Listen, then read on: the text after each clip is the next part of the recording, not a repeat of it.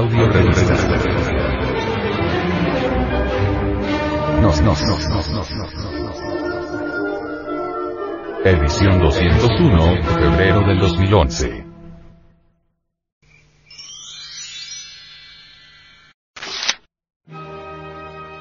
Audio revista. Nos, nos. Edición 201, febrero del 2011. Conclusión. Es indispensable comprender que existen dos ciencias. La una se fundamenta en el racionalismo subjetivo. La otra, en la razón superior. Al respecto, tenemos la opinión de tres hombres de ciencia. El científico, J. von Liebig, manifestó lo siguiente. En cierta ocasión, en una conferencia afirmé que, gran parte de los postulados de la llamada ciencia materialista, serían las mentiras del mañana, y no faltó quien, armas en ristre, saliera a defender su posición contraria a mi afirmación. Mas, no soy el único, ni el primero, ni el último en afirmarlo. Por ejemplo, Oímos decir que la idea de la piedra filosofal fue un error, pero todas nuestras opiniones han partido de errores, y lo que hoy consideramos como la verdad en química, quizás será mañana reconocido como una falacia.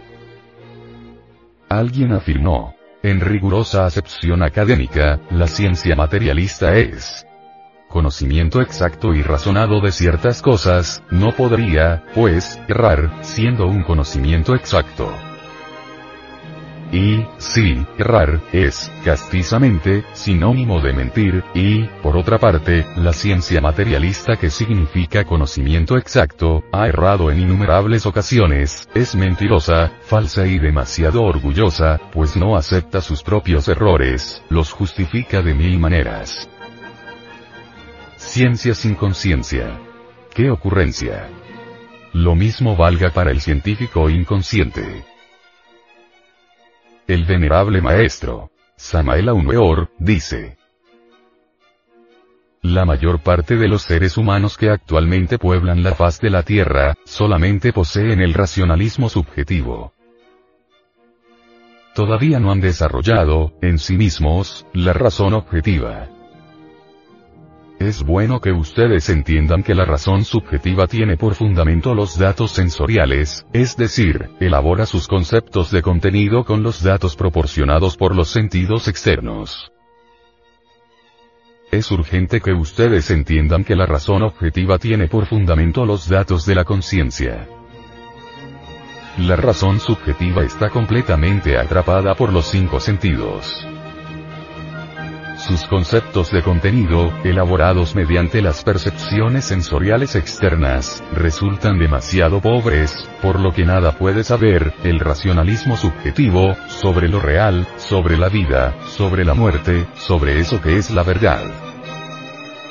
Si los conceptos de contenido de la razón subjetiva, únicamente pueden ser elaborados con los datos proporcionados por los sentidos externos, incuestionablemente tendrá, siempre, un círculo vicioso, dentro del cual se moverá. Este círculo vicioso es el mundo tridimensional de Euclides. ¿Cómo podría, la razón subjetiva, saber algo sobre lo real, sabiendo uno que pertenece al mundo sensorial externo? ¿En qué forma podría conocer lo real? ¿Qué puede saber, la razón subjetiva, de los misterios de la vida y de la muerte, o sobre el alma, o sobre el ser? Ya don Emmanuel Kant, el filósofo de Knigsberg, demostró claramente que la razón subjetiva nada puede saber sobre Dios, sobre la verdad. Es obvio que si su racionalismo se fundamenta en los datos aportados por los cinco sentidos, incuestionablemente, tiene que moverse dentro de la órbita de los cinco sentidos, jamás podría salirse de esa órbita.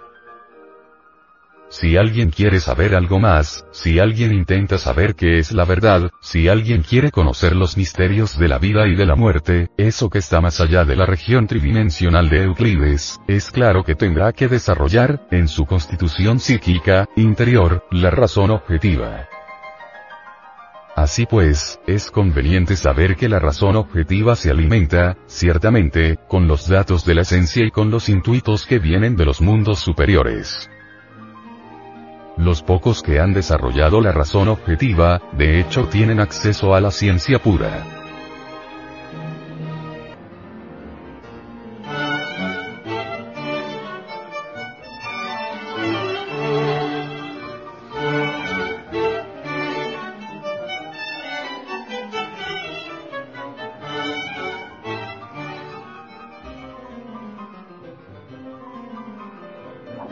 La humanidad solamente ha tenido acceso a la ciencia oficial.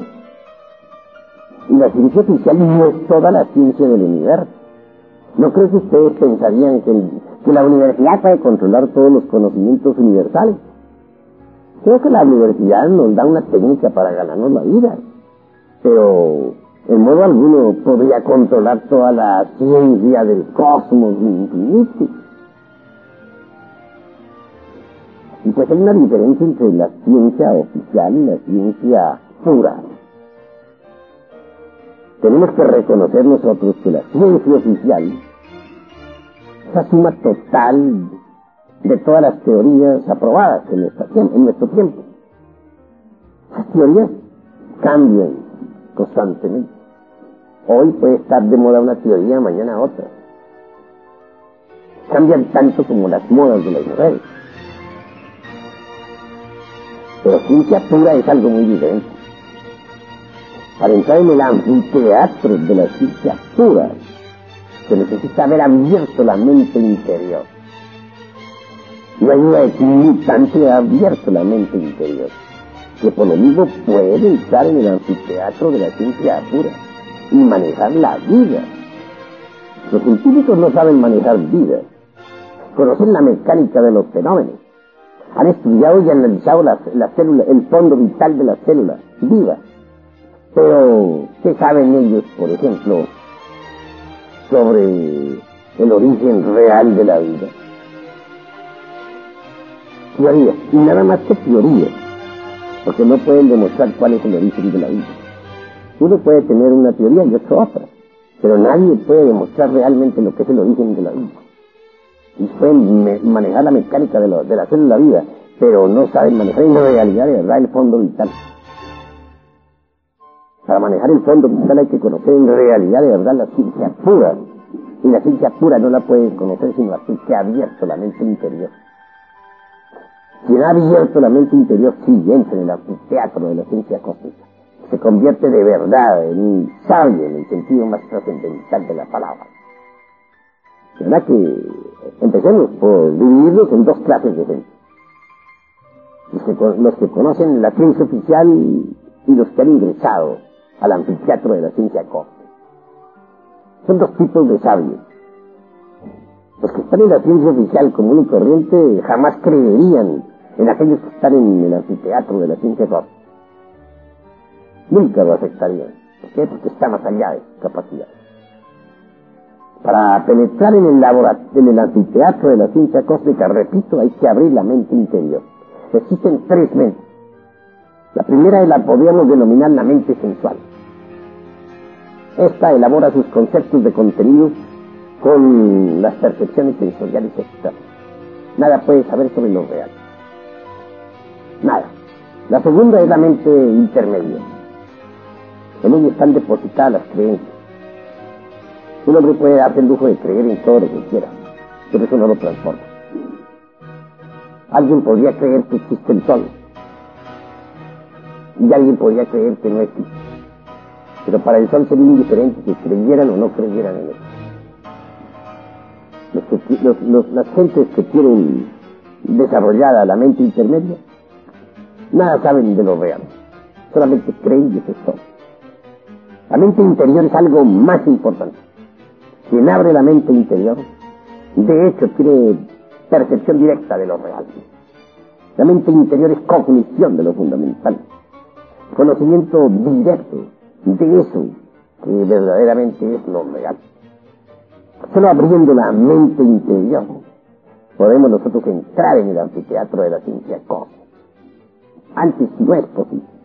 Por eso si yo les digo a ustedes que el conde San Germán vive en las épocas actuales, si tengo el valor de declararlo, estoy también absolutamente seguro que eso no lo creerá jamás nadie. ¿Por qué? Porque nadie ha abierto la mente interior. Pero quienes la han abierto saben que sí existe el conde San Germán.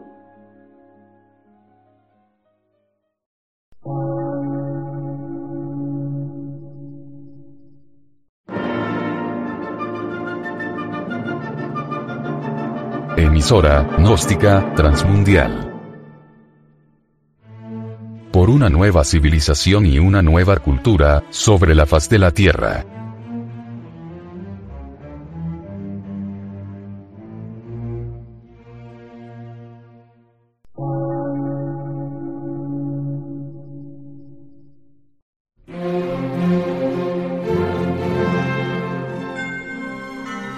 Medio de radiodifusión.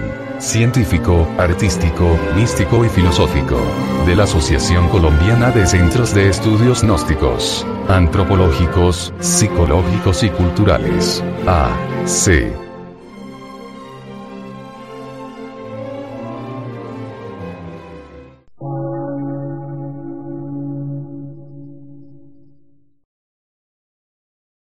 Lectura en movimiento. Difusión sin fronteras.